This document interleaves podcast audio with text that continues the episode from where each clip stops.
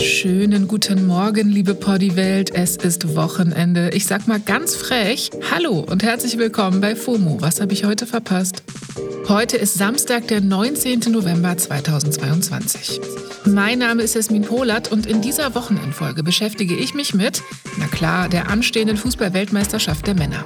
Die findet ja in Katar statt und diese Entscheidung wird schon länger stark kritisiert, vor allem wegen der Menschenrechtslage im Land. Ja, jetzt geht's aber los am Sonntag. Die Spiele werden stattfinden und wir müssen uns fragen, wie gehen wir damit um? Boykottieren wir und schalten nicht ein? Bringt das was? Oder wie können wir für mehr Awareness sorgen? Ja, wenn man Katar boykottieren möchte, dann müsste man eigentlich die gesamte globalisierte Wirtschaft boykottieren. Das Thema heute, WM-Boykott. Was bringt das?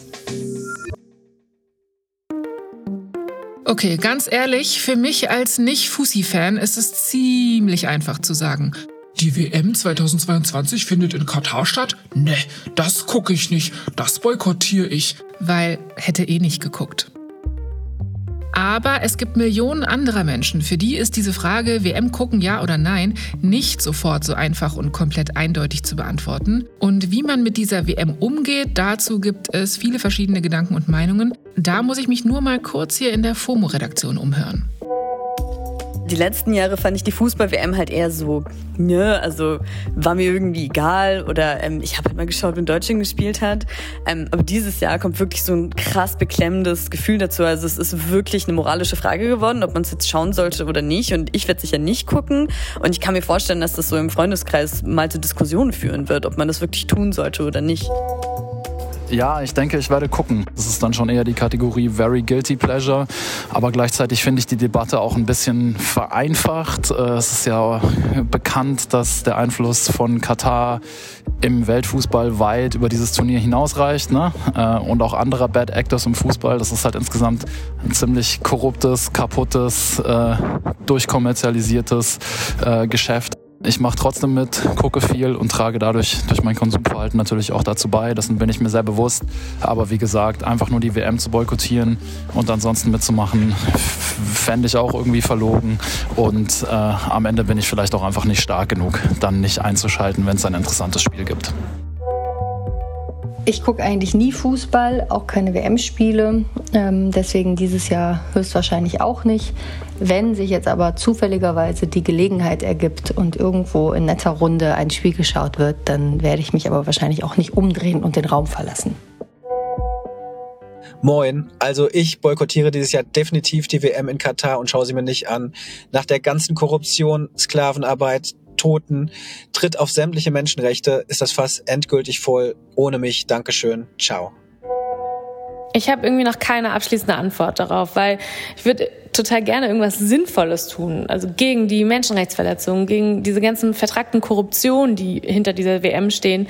Bin mir aber irgendwie nicht so richtig sicher, ob einfach nicht anschauen, da das richtige Mittel ist und man nicht eher irgendwas total anderes tun sollte oder sogar müsste. Ja, was man tun kann oder müsste, das ist die Frage. Aber ihr seht, wie man mit dieser WM umgeht, dazu gibt es so viele Meinungen wie Dating-Gerüchte um Mats Hummels. Kleiner Fussi-Gag von meiner Seite. Aber ganz im Ernst, es ist die umstrittenste Weltmeisterschaft ever. Laut einer Umfrage von der ARD wollen deutlich mehr als die Hälfte der Menschen in Deutschland gar keine Spiele anschauen. 15 Prozent wollen weniger Spiele gucken und knapp 20 Prozent sagen, ja, sie schauen genauso viel wie sonst auch. Das alles ist gerade in den letzten Wochen online und offline ein Hot Topic. Auch hier bei FOMO haben wir die letzte Zeit echt täglich neue Meldungen zur WM. Nur mal so ein kleiner Auszug. Da gab es zum Beispiel den katarischen WM-Botschafter mit seinen homofeindlichen Aussagen, die er in einer ZDF-Doku vom Stapel gelassen hat. Die Doku findet ihr in den Shownotes nochmal verlinkt. Und es gab die Newsstation Cook, ein Sänger der Band BTS und auch Nicki Minaj bei der Eröffnungsfeier am Sonntag auftreten werden. Beide steuern auch noch einen Song zum WM-Soundtrack bei. Und äh, das kam bei deren Fans jeweils auch nicht immer so gut an. Shakira hat diese Woche ihre Performance bei der WM wieder abgesagt und Dua Lipa hat auf Instagram nochmal klargestellt, dass sie bei der WM in Katar nicht auftreten wird und das auch nie vorhatte. Darüber wurde nämlich vorab viel spekuliert. Dua Lipa hat geschrieben, dass sie aus der Ferne zugucken wird und wenn sie mal nach Katar kommt, dann, wenn das Land für all die Menschenrechte gesorgt hat, die es vorab zugesagt hatte. Ja, 2010, also vor ganzen zwölf Jahren, ist die WM nämlich an Katar vergeben worden und das wurde eben damals schon viel kritisiert. Und daraufhin haben die katarische Regierung und die FIFA versprochen, dass es Arbeitsreformen in Katar geben wird. Es war die Rede von der besten und nachhaltigsten WM aller Zeiten. Es war die Rede von einem Motor für gesellschaftlichen Wandel in der Region. Ja, was von diesen vollmundigen Versprechen übrig geblieben ist, das frage ich jetzt mal meinen Experten für heute. Mein Name ist Ronny Blaschke, ich bin Sportjournalist und Buchautor und beschäftige mich vor allem mit politischen Themen im Fußball. Hi Ronny, danke für deine Zeit. Also, was ist draus geworden aus diesen Versprechen? Es gibt einige Reformen, zumindest auf dem Papier, aber so richtig umgesetzt, ja, daran mangelt es noch. Aber wie soll das auch möglich sein in einem Staat, wo es keine freie Presse gibt, keine Streikmöglichkeiten, keine Gewerkschaften, wo viele Menschen der 300.000 Einheimischen entfernt verwandt sind mit der Herrscherfamilie? Die lassen sich natürlich ungern sanktionieren. Ja, kurz zur Einordnung. In Katar leben nur rund 300.000 Menschen mit katarischer Staatsbürgerschaft und über zwei Millionen Arbeitsmigrantinnen aus Nepal, Indien, Pakistan und anderen asiatischen Ländern. Der Guardian geht davon aus, dass über 6500 Menschen aus südostasiatischen Ländern zwischen 2010, also seit der Vergabe, und 2020 in Katar gestorben sind. Ob die alle in direktem Zusammenhang mit der WM stehen, lässt sich nicht wirklich unabhängig prüfen. Die FIFA selbst spricht nur, ich sage das in dicken Anführungszeichen, von drei toten Arbeitsmigranten, die bei Arbeitsunfällen auf WM-Baustellen gestorben sind. Und sie erwähnt 37 Todesfälle von Arbeitsmigrantinnen, die auf Baustellen gearbeitet haben, aber nicht direkt bei der Arbeit verstorben sind.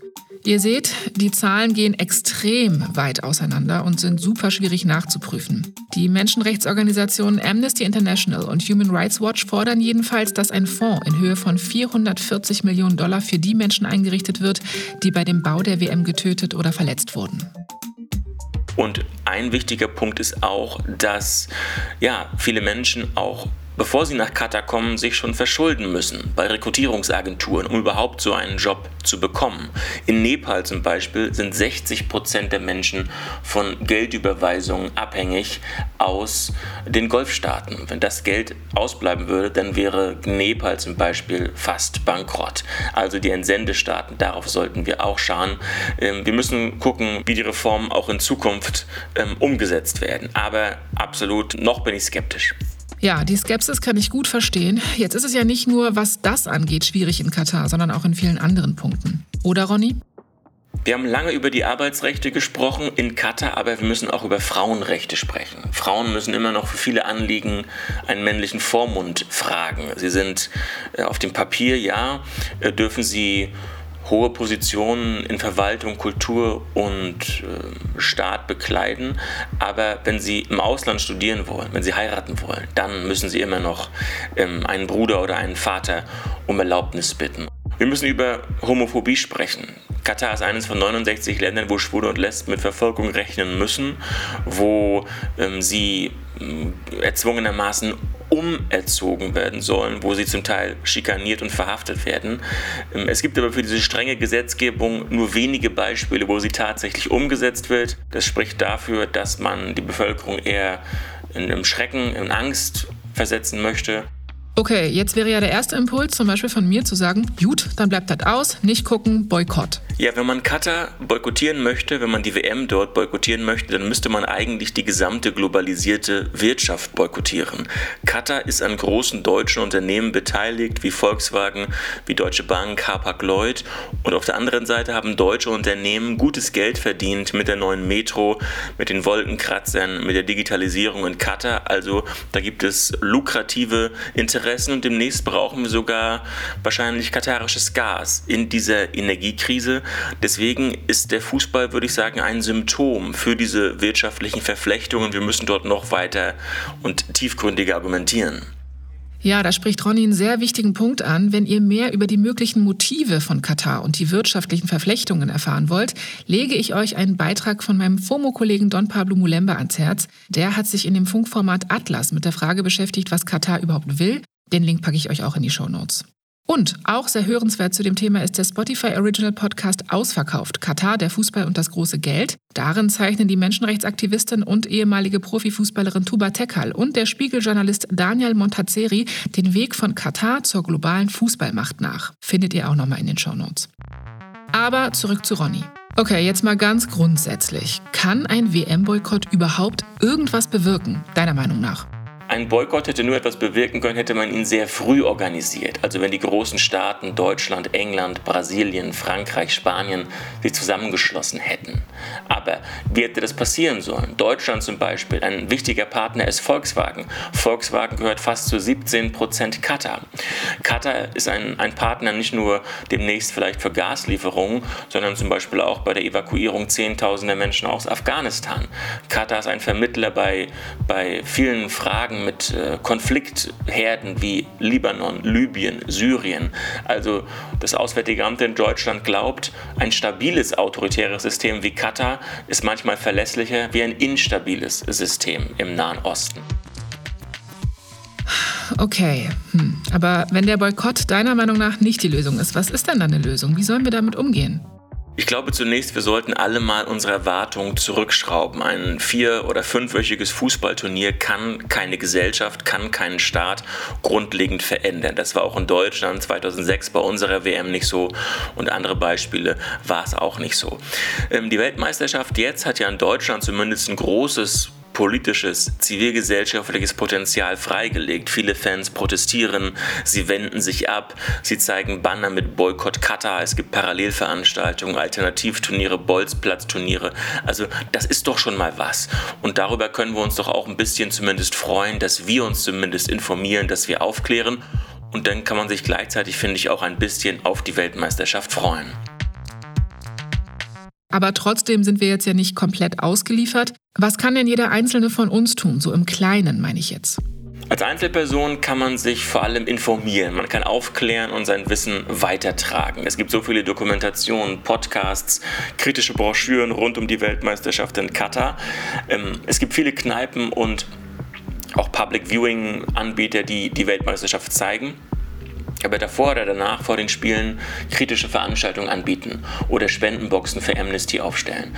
Man kann auch seine ähm, Abgeordneten aus dem Bundestag, aus dem Landtag in seinem Wahlkreis ansprechen oder fragen, wie man den Menschenrechtsaktivisten in der Golfregion helfen kann, wie man den Arbeitsmigranten helfen kann, wie man tatsächlich also Druck ausüben kann, der tatsächlich ankommt, ja, und nicht nur bei uns bleibt. Also, dass wir uns hier vergewissern, dass wir kritisch sind, das ist wichtig, aber in den allermeisten Fällen kommt das ja leider in Katar nicht an.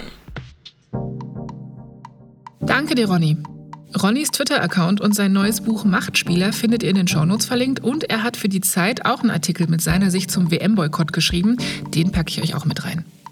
Ja, also das, was Ronny sagt, stimmt wohl. Ne? Also die allgemeine Menschenrechtslage in Katar wird sich jetzt nicht ändern, nur weil ich, Jasmin Polat, in Berlin mal bei einem WM-Spiel den Fernseher auslasse. Trotzdem ist es natürlich wichtig, dass wir alle das tun, was wir können und wollen. Uns informieren, zum Beispiel über Podcasts, Zwinky Zwonky, und darauf aufmerksam machen, wenn wir möchten. Dabei darf man aber auch die Menschen nicht vergessen, die jetzt gerade vor Ort sind und über den Rasen laufen oder am Spielfeld dran stehen, weil eventuell können die ja ein bisschen was bewegen. Dazu hatte meine Kollegin Isi Wob noch einen interessanten Gedanken. Die wird die WM auch nicht gucken, sagt sie.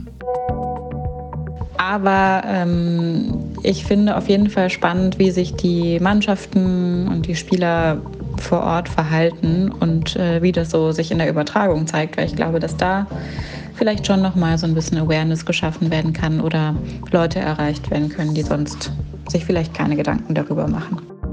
Schauen wir mal. Oder halt nicht. Danke euch erstmal fürs Zuhören. Das war's für heute mit FOMO. Nächste Woche geht's hier weiter auf Spotify, dann mit meinem Kollegen Don Pablo Mulemba. Der guckt übrigens auch nicht. Sagt mal bitte jetzt, so nach dieser Folge, werdet ihr die WM gucken oder nicht? Schreibt gerne Mail an fomo@spotify.com, wie zum Beispiel Isolde das gemacht hat. Hört mal. Hallo, ich bin Isolde, ich bin 21 Jahre alt und ich war mir vor ein paar Monaten echt noch unsicher, ob ich die WM boykottiere, weil ich Sportgroßereignisse einfach total liebe und wirklich gerne mitfieber. Aber dann habe ich jetzt vor ein paar Wochen die vierteilige Doku von der ARD Katar WM der Schande gesehen und ich habe nicht mal das Ende der ersten Folge abwarten müssen, um mich dafür zu entscheiden, die WM zu boykottieren. Die Verbrechen, die von der FIFA, aber auch eben von der katarischen Regierung ausgehen, die darf man einfach nicht unterstützen, auch nicht mit fünf Minuten Sendezeit, die man sich reinzieht. Deswegen gibt es für mich dieses Jahr keine WM. Danke, Isolde. FOMO ist eine Produktion von Spotify Studios in Zusammenarbeit mit ACB Stories. Schönes Wochenende!